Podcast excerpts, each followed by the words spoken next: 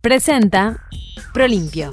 20 años siendo especialistas en productos de limpieza. La regla fiscal es un dispositivo institucional que limita las posibilidades del gasto público.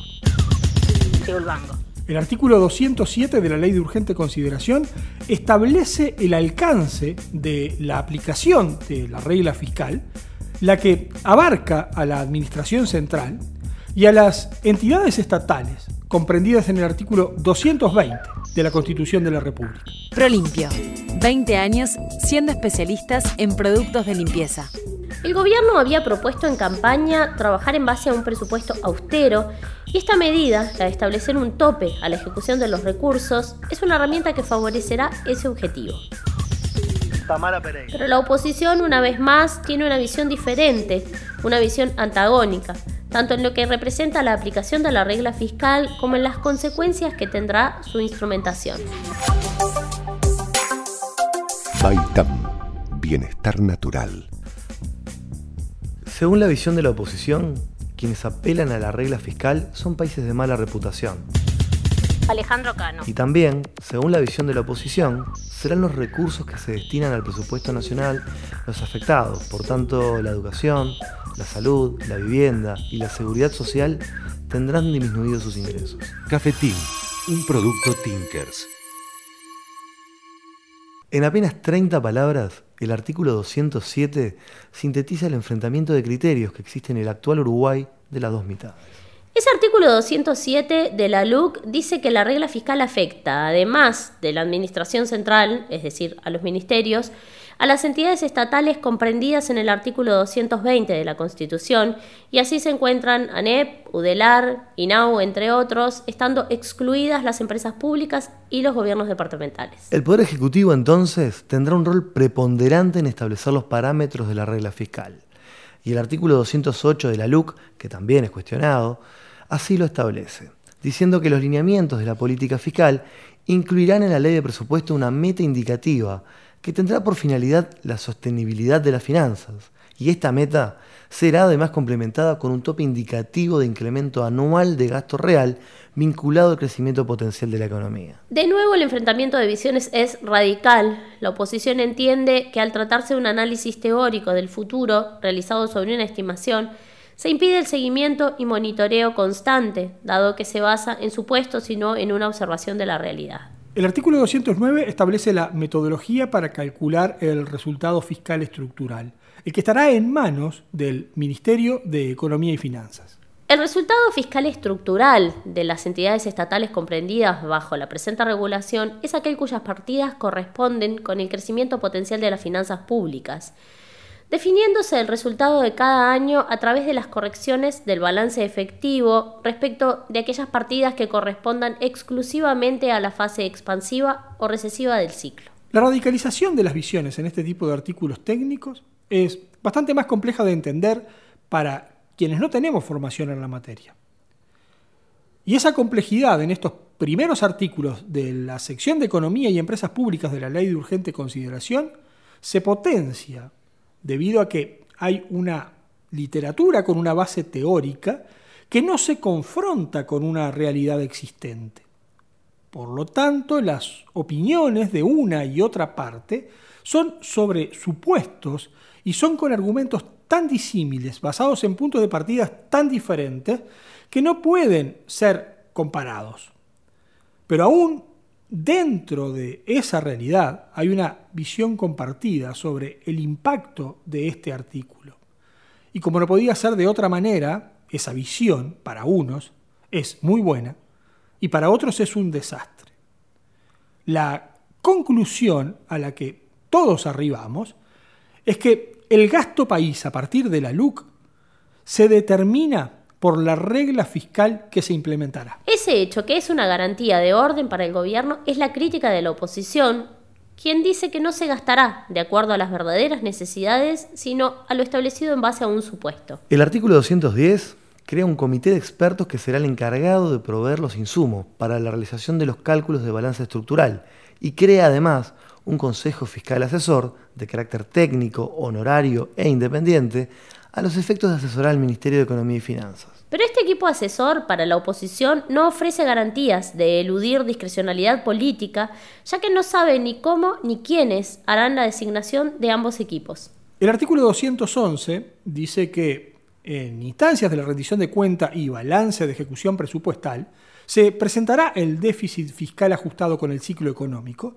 y se lo comparará con la meta de balance estructural. El artículo 212 crea un fondo de estabilización en el caso de existir excedentes fiscales, con el objetivo de financiar políticas fiscales en base a recesivas del ciclo económico.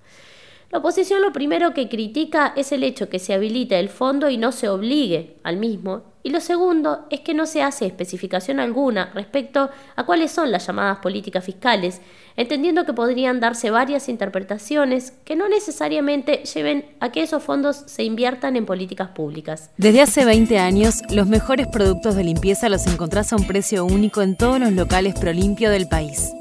Viví la experiencia Prolimpio en Montevideo.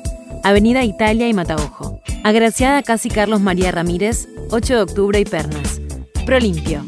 20 años siendo especialistas en productos de limpieza. El capítulo 4 de la sección Economía que por ahí aparece relegado en el debate debido a que la seguridad y la educación han estado en el centro de las controversias puede ser determinante para el resultado electoral, ya que hay un tercer grupo de opinión que plantea el voto en blanco como opción, precisamente por lo que en estos artículos se establece.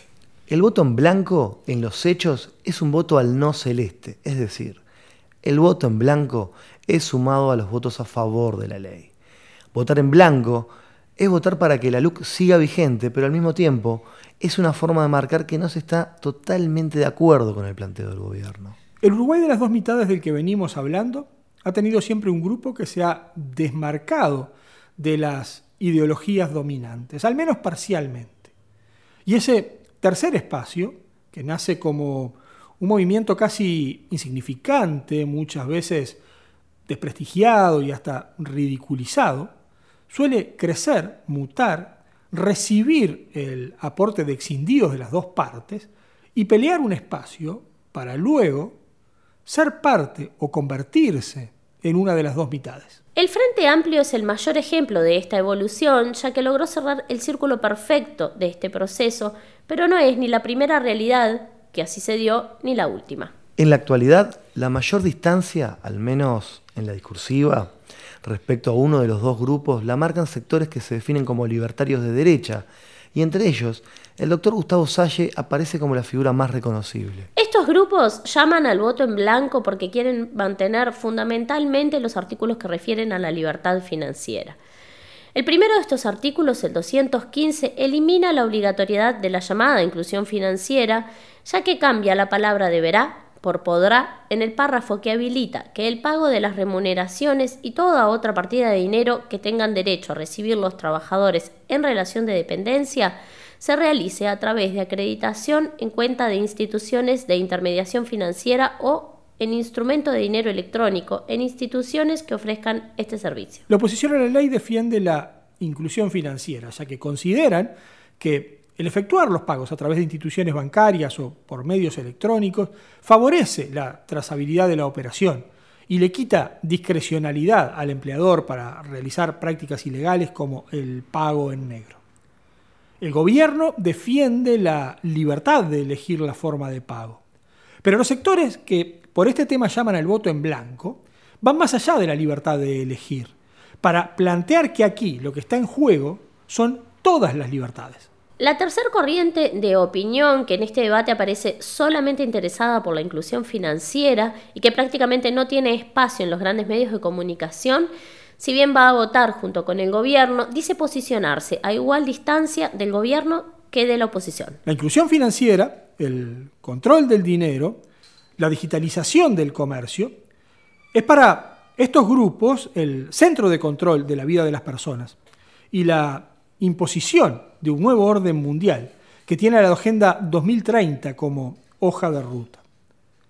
El crédito social chino es el ejemplo que estos grupos utilizan para mostrarnos lo que tienden nos esperan si prospera esta idea de control total de nuestras acciones.